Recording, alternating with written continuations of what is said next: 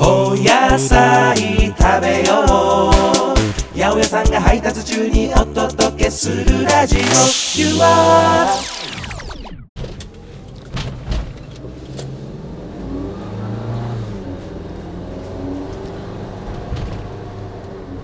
八百屋さんが配達中にお届けするラジオでございます。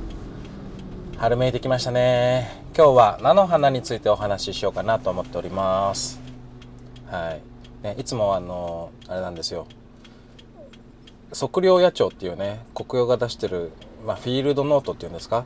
硬い表紙になってて。うんちょっと文庫本よりちょっと細長いタイプ感じのねサイズ感のメモ帳があるんですけど、まあ、国用勤めるようになってねあの自社製品をま、前の話ですよ、ま、昔国用に勤めるようになって自社製品をねあの改めてちゃんと使ってみようと意識して使ったらですねこれがとってもねいいサイズ感でね何よりねそのフィールドノートですからねあの外でも立って書けるっていうのがねとってもねあの使いやすいメモ帳なんですが大体ねその八百屋さんが配達中にお届けするラジオをねあのやるときに何喋ろうかなとかねちょっと調べたこととかメモっとくのに使ったりしてるんですけど大体ねその測量野鳥の見開き2ページ分っていうんですか。あの開いたあの 1枚分あ2枚分のねあのー、内容をねメモっていくとちょうどね大体10分ぐらい 10, 10分15分ぐらいね喋れるぐらいの量にねなるんですね。だからあのいろいろ調べたりするんですけどもうあの紙がいっぱいになったらおしまいみたいなね。それ以上調べないみたいなね。感じでやっておりますよ。という感じでえっと八百屋さんをねあの平日午前中はアカペラグループインスピの北ですが八百屋さんもやっておりまして、ね、配達中の時間を利用してお野菜に関する豆知識とかねおすすめレシピなんかをお話ししておる番組でございます。今日は菜の花についてお話しします。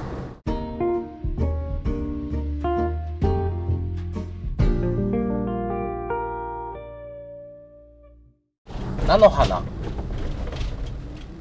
地中海原産ですね。日本に渡ってきたのはだいたい中国からなんですけどまあ弥生時代頃って言われてます。ね。そんな古くからある。野菜と呼べるのかっっていうところはねその時期から野菜と呼べるのかっていうのはちょっと微妙なラインですけどあの最初はですねあの照明用明かりですね。のその菜種油の原料としてね入ってきたんですね。なんであの食べるんじゃなくてその種取って明かり用の油にねしてたっていうのが最初でございます、ね、食用としてね、栽培されるようになってきたのは大体明治あたりからって言われてます。はい、ね、旬はもうあの寒い時期から大体2月3月あたりまでですかね。一応ね5月ぐらいまでは出回ってると思いますけど、まあ、まさに今が旬というお野菜でございます。産地的には千葉。それからね四国でよく作ってるんですね。徳島香川高知あたりが一大産地としてねあの出荷量とかも多いです。栄養的な話をするとねあのまあ本当ね菜の花オールマイティなんですよ。カロテンね。緑黄色野菜のあれですよ。とねまあカリウムカルシウムなんかも入ってますしあとはリンとかね鉄とかねそういうなんミネラル的なやつですよね。本当オールマイティなんでねあのこの時期ねあの旬ですから食べなきゃね損なお野菜でございますよ。なかなかねそのまあやっぱ甘いけどちょっと苦みあるから苦手っていう方もねいらっしゃると思うんですけど。うん。あのー、ね後で紹介するレシピなからしあえなんかはねその苦みと辛みでねあの打ち消し合って美味しく感じるみたいなね。そんなお料理でございますんで。是非ねこの時期ね菜の花手に取ってほしいと思います。はいでそもそもの話しましょうか。えっとね、あの、我々がその菜の花と呼んで食べる、そのからしあえとかにして食べる、あのお野菜はですね、あの、まあ、種類的にはアブラナっていうんですねでそもそもアブラナかアブラナ属の植物に関しては全て菜の花ってね定義されてるんですよね。だからそれどうどういったお野菜があるかというとねあの白菜とかキャベツとか小松菜かぶ大根ブロッコリーなんかもね全部ねこの油中なんですね。その子たち その子たちっていうのはないか。あのそそういったお野菜は全部ね菜の花ってね呼んじゃっていいんですね。だからああのその油中油菜属の植物の総称が菜の花なんです。だけどそのまあ僕らが菜の花って言って呼んで想像するのはあのおひたしするあの花がちょっと黄色くなってるやつですよ。花の芽食べるやつです。あれはねあれがまさに油菜っていう。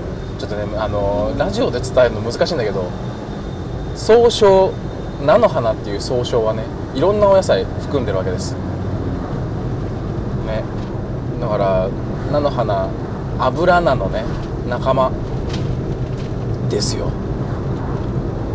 はい。ちょっとねあの僕も運転しながら喋りながらだとねあのごっちゃになりそうなんであれなんですけど。わ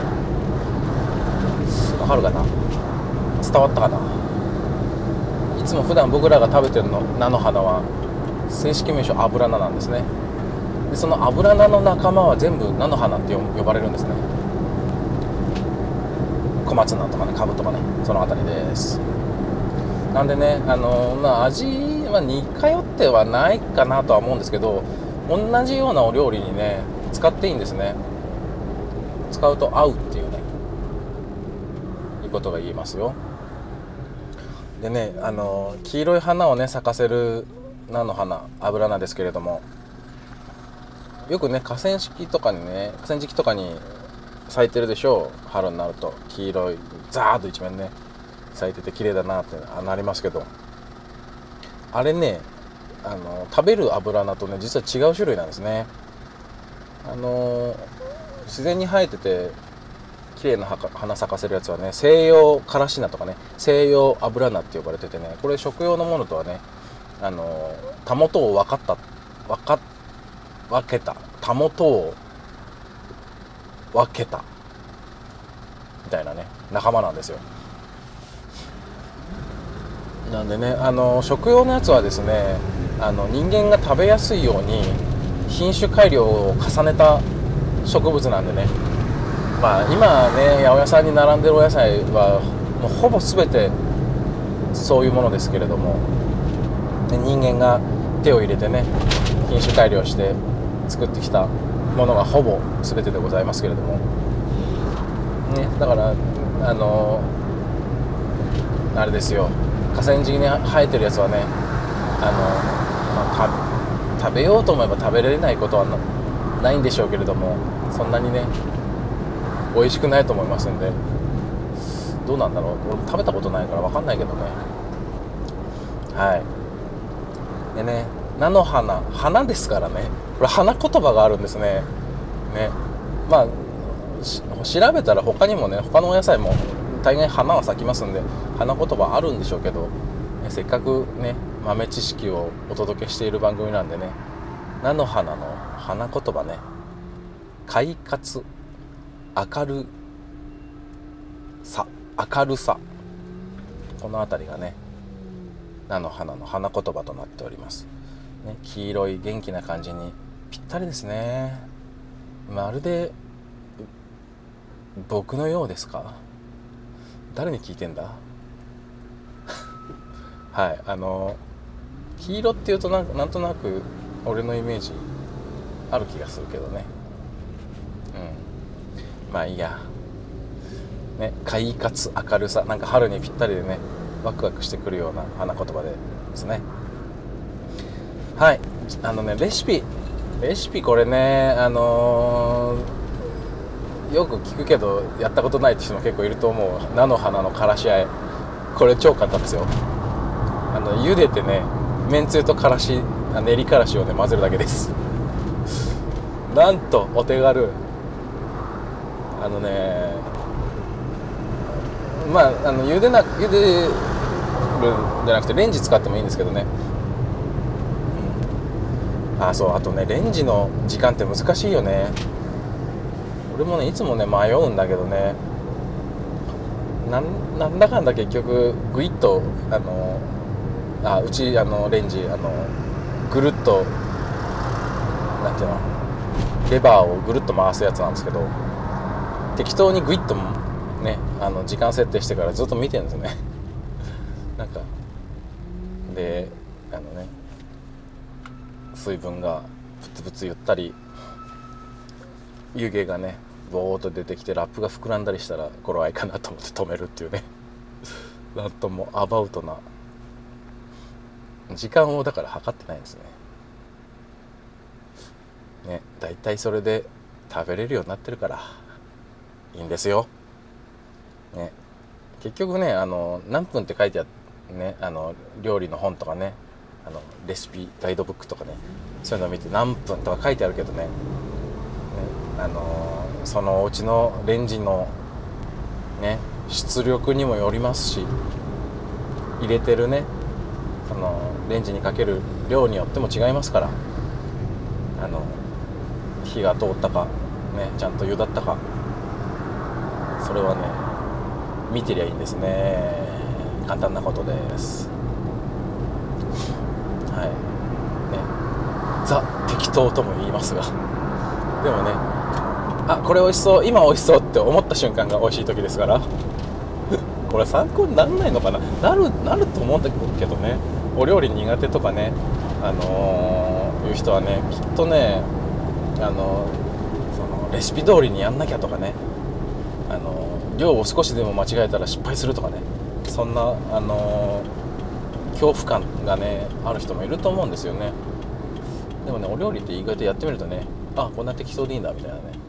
ねあのちょっとしょっぱがったらね水足したりねあの素材の量増やしたりすりゃいいんです。適当。ね。でもねやっぱお野菜的にはね美味しく料理して美味しく食べてほしいなと思ってるでしょうから。ね大体ねやってりゃコツがね分かってきますんで続けることですよ。はい。あとねうちはねあのあの牛くんパルシステムをねあの活用してますんで週に1回ぐらいはねあのパルシステムのあのもう素材切ってあってあのタレ入れるだけみたいなね。そうやってあの簡単なねお料理セットみたいなのを使ったりもねししてね。なんとか食事の料理ね乗り切っておりますよ。いいんです。使えばそういうの。ね。使える人は使えばいいんです。はいということであとからしあええー、ねあのこれまあ菜の花の基本レシピと言っていいでしょう。あとはごまあえとかねあの他にもねあの炒め物とかねあのさっき言った油菜科のね仲間。菜の花の仲間ね。で使う料理にねあのは大概使っていいんですよ。キャベツね。キャベツ、まあ、野菜炒めに入れても美味しいですし。あとはなんだかぶとかね。味噌汁とかも美味しいですよ。菜の花。ちょっとねやっぱ苦みがあるんで大人向けかもしれませんが。はい。ねそれこそブロッコリーなんかもね茹でてマヨネーズつけるだけっていうのがねうまいからあのからし菜マヨネーズもうまいあからし菜じゃないえっと油菜マヨあおいちょっと、ね、頭がぼーっとしてきてますね。えっと春の陽気なんでね。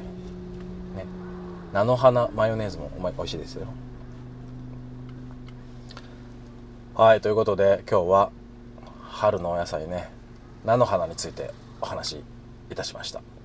ね暖かくなってきてだんだんねいい気分ですね。運転しててもワクワクします。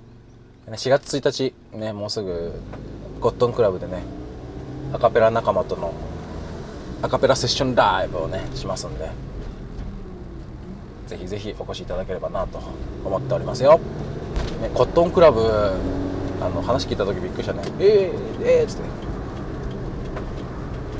ゴージャスな場所ですんでゴージャスなね音楽でお迎えいたしますよ。というわけでまた来週お会いしましょう。バイバイ。